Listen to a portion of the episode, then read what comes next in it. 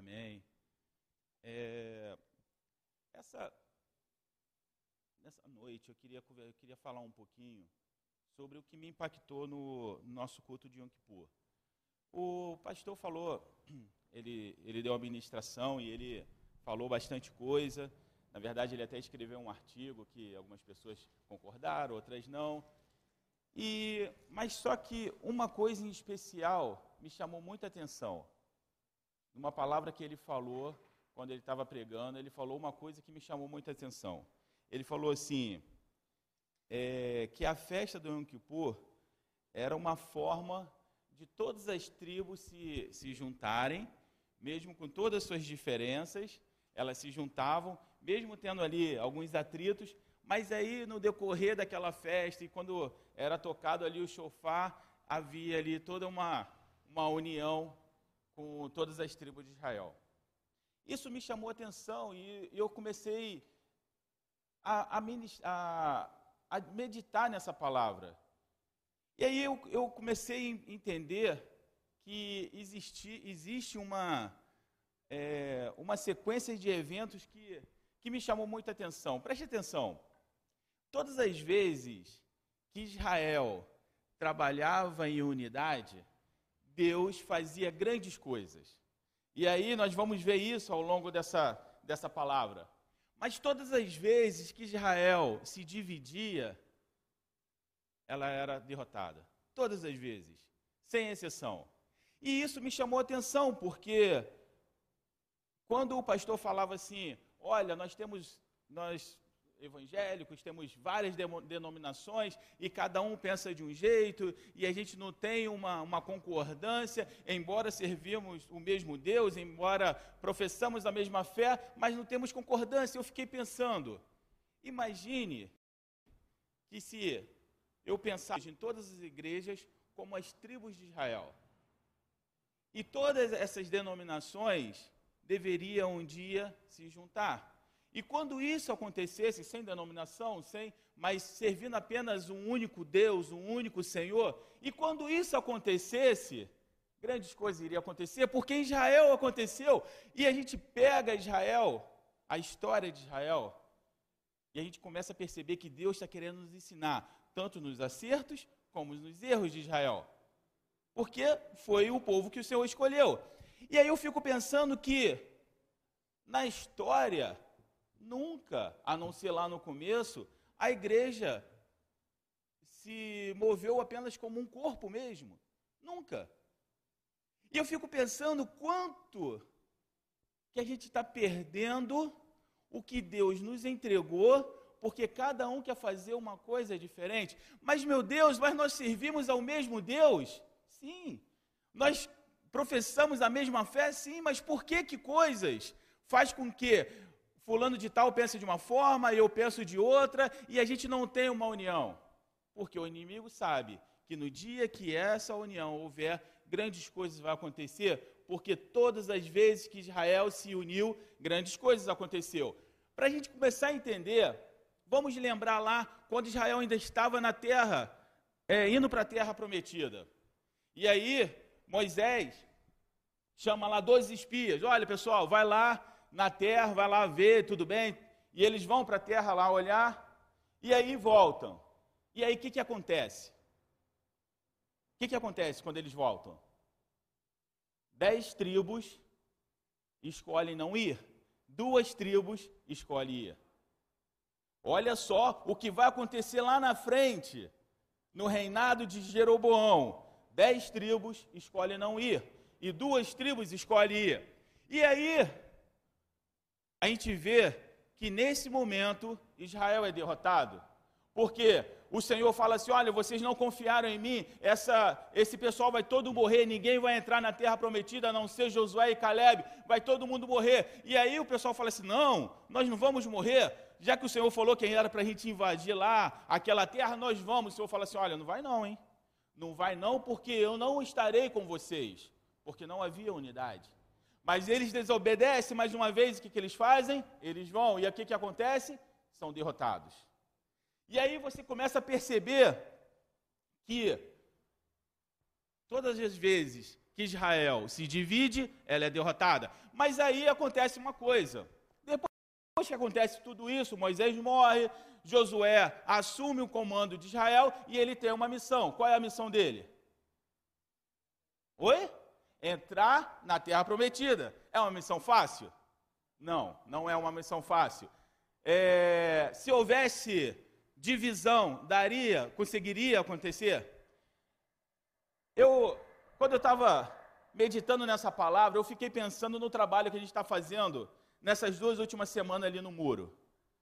E fiquei pensando assim: o Leandro, cadê o Leandro? O Leandro está lá fora. O Leandro é o pedreiro. Ele que assenta o tijolo, coloca tudo bonitinho, né? faz tudo certinho. Só que tem um porém. O Leandro sozinho não conseguiria fazer o que nós estamos fazendo lá? Eu não sou pedreiro e alguns também não são, mas cada um pegou uma função para fazer. Um levava tijolo, o outro virava massa, o Gilmar, ele é o, o Gilmar e Jean são os maceiros profissionais, e cada um fazendo a sua parte. E aí, cada um fazendo a sua parte, o muro está subindo. Mas imagine que se eu falo assim, olha, eu não quero fazer massa, e o Jean fala assim, não, eu não quero levar a massa, e aí o, o, o João fala assim, eu não vou levar o tijolo, estaríamos aonde? Em lugar nenhum. E eu começo a perceber o que Deus está tentando nos ensinar. E aí, Josué assume. Ele tem uma grande tarefa, precisa entrar na terra prometida, mas ele não entra de qualquer jeito. Vamos ver, quem pode abrir para mim? Em Josué 1, de 10 a 18. Quem puder ler, o João vai levar o microfone. Vamos fazer uma coisa bem dinâmica.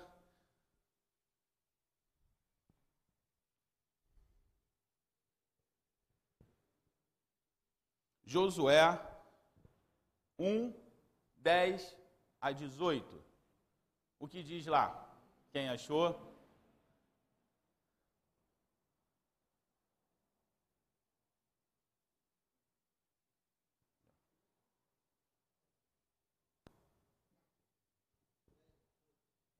Se alguém se rebelar contra sua ordem e não atentar para o que você disser em cada detalhe de sua ordem, seja condenado à morte, apenas seja forte e corajoso. Não, esse é o 18, né? Não, é do 10, do 10, desculpa, do 10. Assim Josué ordenou aos seus oficiais. É, Josué instruiu os oficiais do povo a ir ao acampamento e ordenar ao povo. É, preparem as provisões, porque em três dias vocês cruzarão o Éden para entrar e tomar posse da terra que Adonai, seu Deus, está dando a vocês. Só um minutinho, para aí, olha só. Ó, percorra o campamento e ordene ao povo que se prepare as provisões. Vamos lá. Então, então ele mandou os oficiais percorrer. Tá vendo que é uma coisa que cada um tem que fazer a sua parte? Ele manda ele, ele percorrer e fala assim: ó, avisa para o pessoal para preparar as provisões. Olha o trabalho de equipe que está acontecendo. Versículo, do, versículo 12. As tribos de Ruben, Gade e a metade da tribo de Manassé, Joshua, é, é, Josué, disse: Lembrem-se do que Moisés, o servo de Adonai, ordenou a vocês. Adonai, seu Deus, deixou que vocês descansassem e dará a vocês essa terra. Parou aí. Olha só, vamos entender. Olha, olha só como que quando o Senhor, quando há uma, uma, um pensamento de unidade, olha só como que as pessoas não ficam não fica pensando apenas no seu eu. Olha o que, que a Bíblia diz, que ó, Rubens, Gade e metade da tribo de Manassés falaram que iriam com Josué. Mas por que, que eles estavam falando isso? Porque eles já haviam dominado uma terra antes do Jordão. Então, se a gente pensa nos dias de hoje, eu pensaria como? Não, eu já tenho minha terra, vocês que se virem lá. Não é assim que a gente pensa? Vocês que se virem lá. Eu já lutei, a minha terra já está reservada. Eu não vou com vocês. Por que, que eu vou arriscar os meus filhos? Por que, que eu vou arriscar a minha gente servindo com vocês lá? Mas eles já haviam feito uma promessa. Ó, o Senhor nos deu descanso aqui, o Senhor nos deu essa terra, mas quando o povo atravessar, nós iremos juntos. Olha a unidade desse povo. E é por isso que eles conseguem ter sucesso lá na frente. Continua.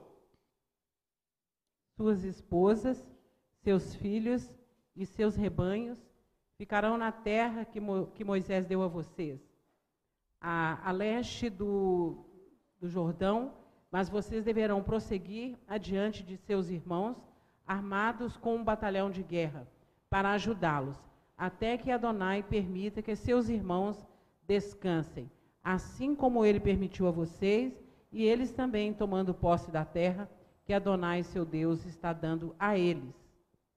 Depois disso, vocês retornarão à terra que é de vocês e possuirão a terra que Moisés, o servo de Adonai, deu a vocês a leste do Jordão, na direção do nascer do sol. Só um minutinho. Agora a gente pega, pensa, pensa de novo.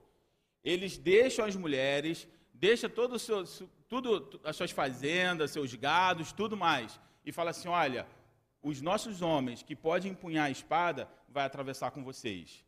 E nós vamos tomar essa terra. Quando essa terra for completamente tomada, nós voltamos para casa. Está entendendo? O que, como, como, não tem aquele pensamento, ah, é eu, é, eu já fiz, eu não tenho mais que fazer, já, já fiz o bastante. Não, meu irmão. Existia uma promessa que Deus deu aos filhos de Israel: essa terra será por possessão, mas vocês vão precisar tomar essa terra. Então estava todo mundo no mesmo pensamento, todo mundo na mesma, na mesma unidade. E eu fico pensando que muitas vezes a gente pensa em denominações, mas como? Se a gente for pensar dentro da nossa própria congregação, existe a desunião. Um pensa de uma forma, outro pensa de outra forma, e sabe aonde a gente vai chegar? A lugar nenhum, porque há confusão no arraial. Enquanto há confusão no arraial, não chegamos a lugar algum. Eu tive, tive uma formação militar e eu, eu posso falar isso muito bem. Quando todos têm o mesmo objetivo, esse objetivo é alcançado. Mas quando há uma, um, uma divergência no objetivo, não se consegue chegar a lugar algum a única coisa que você vai conseguir é uma confusão.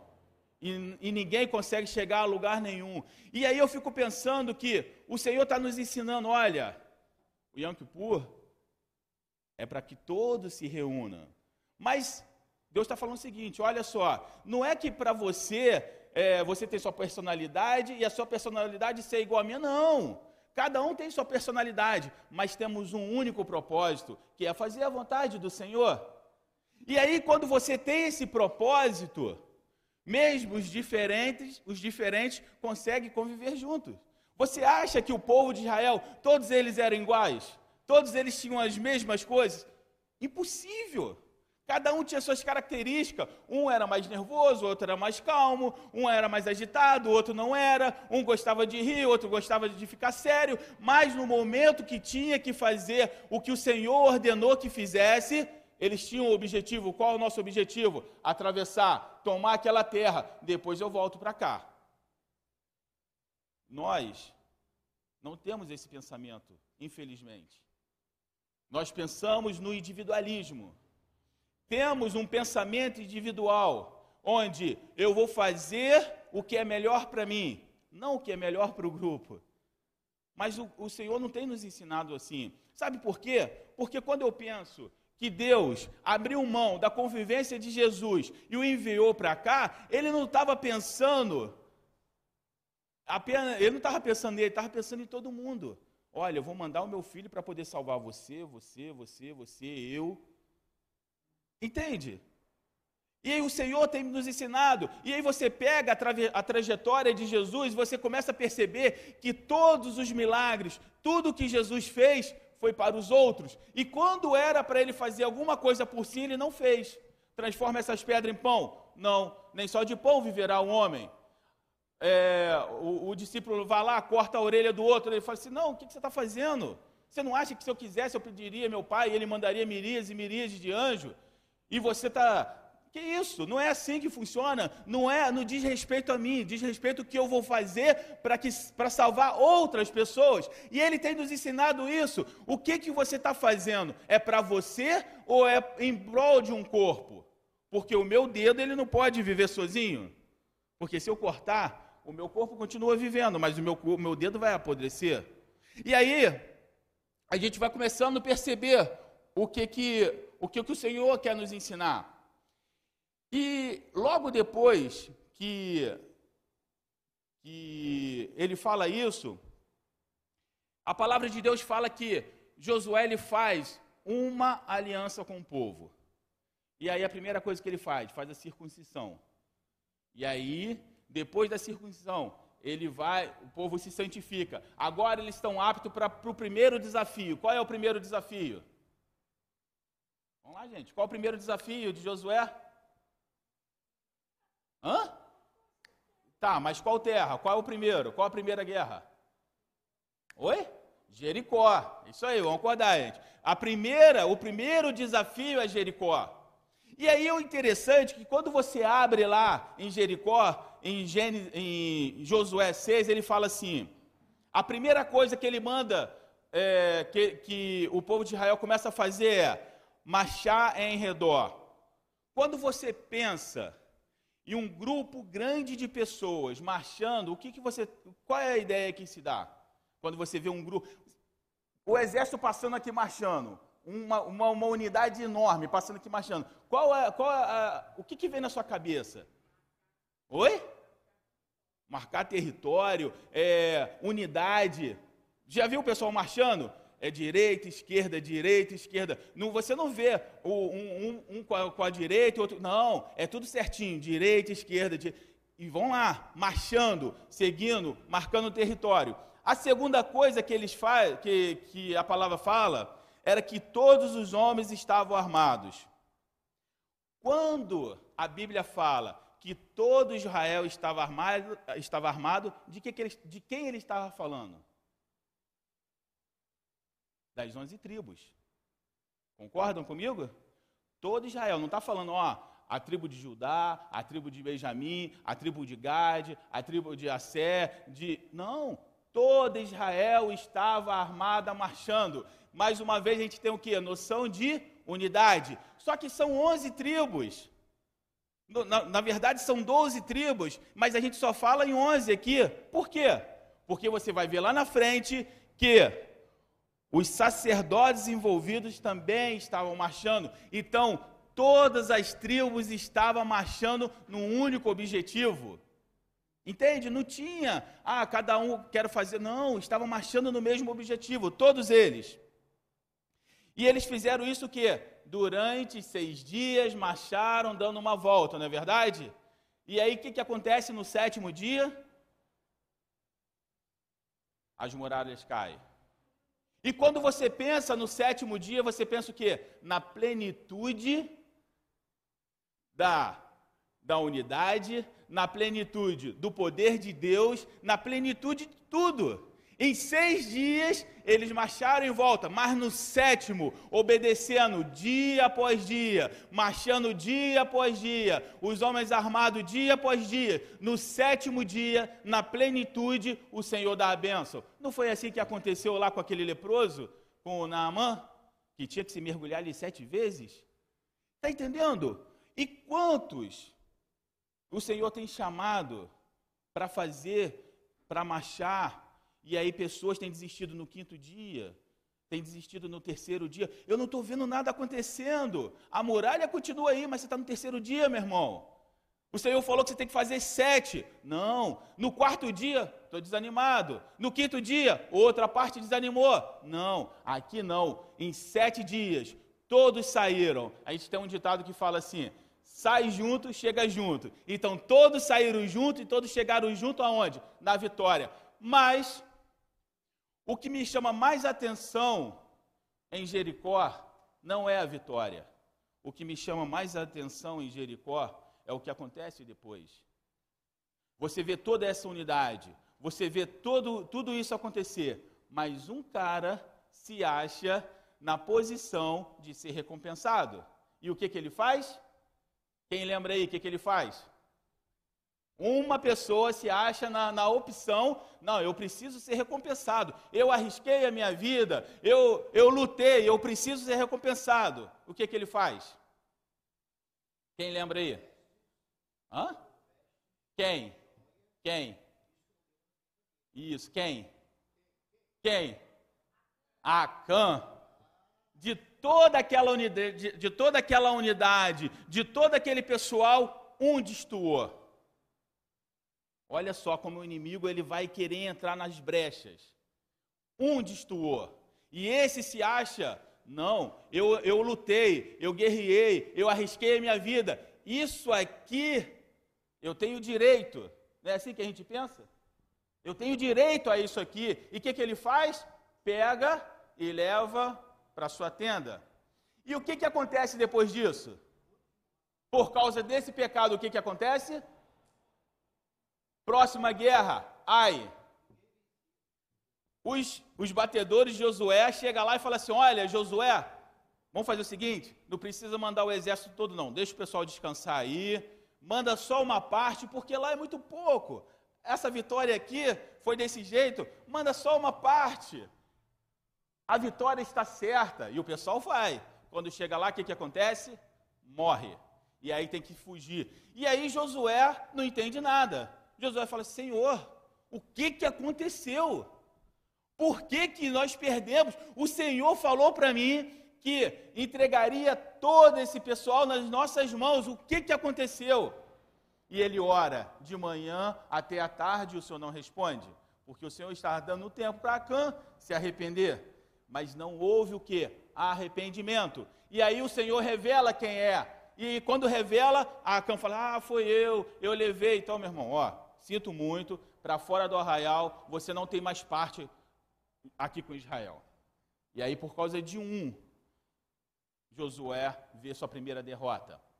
Terminado isso, Josué vai para as outras guerras. Quantas guerras depois dessa Josué, Josué perdeu? Quem sabe me dizer aí? Oi? Depois de Ai, quantas guerras? Nenhuma. Nenhuma, sabe por quê?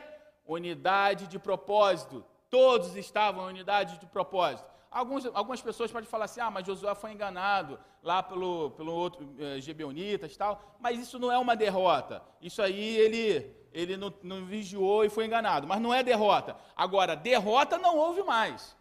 Depois disso, não houve mais derrota. E aí, quando Josué morre, quando Josué morre, o povo continua ali naquele propósito, que a palavra de Deus fala: enquanto Josué vivia, todo o povo adorava o Senhor e não havia quem pudesse ir contra Israel. Quando Josué morreu, as pessoas que estavam sob o comando de Josué assumiram e manteve o padrão e Josué permanece, e, Israel permaneceu ali. Só que quando essa geração toda morreu, que veio uma outra geração que não conhecia o Senhor, e aí é uma coisa que a gente peca muito. A gente não cria discípulos. O problema maior é não criar discípulos. A geração que viu a guerra, a geração que viu o poder de Deus, morreu. A outra geração que já nasceu no tempo de paz, não conhecia o Senhor, o que, que eles fazem? Vai atrás dos balaíns. E aí começa o problema em Israel. E olha só o que, que fala em Juízes 6, 14. O Senhor se voltou para ele e disse: Com a força que você tem, vai libertar Midian. Ah, depois o Senhor começa a levantar juízes. E aí ele levanta é, é, Gideão. Levanta Gideão porque o povo está ali está perecendo, os medianitas estão, estão atacando Israel e tudo mais, o Senhor levanta Gideão. Só que, quando você observa a vida de Gideão, você vê que Gideão ele luta, ele vence, mas não há unidade em Israel. Tanto que quando ele morre, Israel cai de novo. E aí, no decorrer disso aí, o Senhor vai levantando outros juízes. Levanta Jefter, levanta Sansão, e chega um momento na história de Israel que Israel luta contra Benjamim. Ou seja, as, as dez tribos se voltam contra Benjamim. Por que, que eles fazem isso? Porque um filho de Levi foi casou, a mulher dele foi embora, foi para outro lugar lá, ele vai lá buscar a mulher. Aí quando ele está voltando, está é, tá muito tarde, ele fica na, aí ele, ele para na casa de uma pessoa lá, alguém chama ele para dormir. E aí, quando ele vai dormir, ele e a sua concubina vai dormir nessa casa, os homens de Benjamim vão lá e falam assim: olha, traga, traga eles para fora, que a gente quer ter relações com eles.